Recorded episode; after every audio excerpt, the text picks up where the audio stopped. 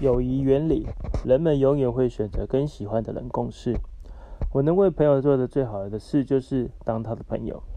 问问自己，我是同事的朋友吗？讲到做生意，千万不要低估友谊的威力，也不要轻忽受人喜欢的能量。资产就是坚持，资产就是友谊。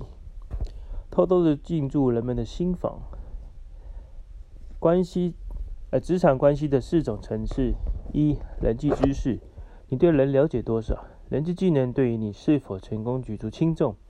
对人际技能一窍不通的人来说，纵使拥有全世界最丰富的产品知识、技术上的非凡专业，或是建立超高的、超高效率组织的能力，都毫无用处。倘若缺乏人际技能，很快的他们便会撞到效率的天花板，无法突破僵局。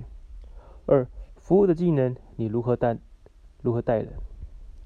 七十至九十 percent 不再虚构的决定，并不是基于产品或价格的考量，他们都跟服务有关。产业竞争越激烈，服务越重要。三、商场的声誉，你人际关系、人际名声是最大的资产。无论你从事何种产业，都在人际关系这一行。这就是为什么你的声誉就是你最大的资产。四、私人的友谊可以帮你扭转颓势。若人们不仅喜欢你的事业，更重要的是喜欢你这个人，那么你已经要升职场关系的最高层次。当你和别人建立起心灵相通、真心诚意的连结，这种关系会强过任何其他形式的商业连结。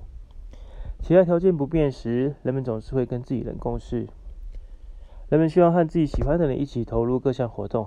又一次，这个论点似乎再明显不过。不过我还是得提出来。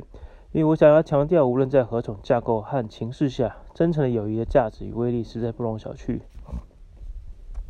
真正的朋友非常罕见，泛泛之交来来去去，真正朋友却像家人一样，永远与你同在。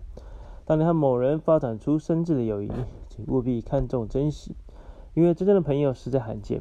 真正的朋友看过你最糟的一面，但却永远记得你最好的一面，总是认为你比真实的你还好。你可以和他促膝长谈好几个小时。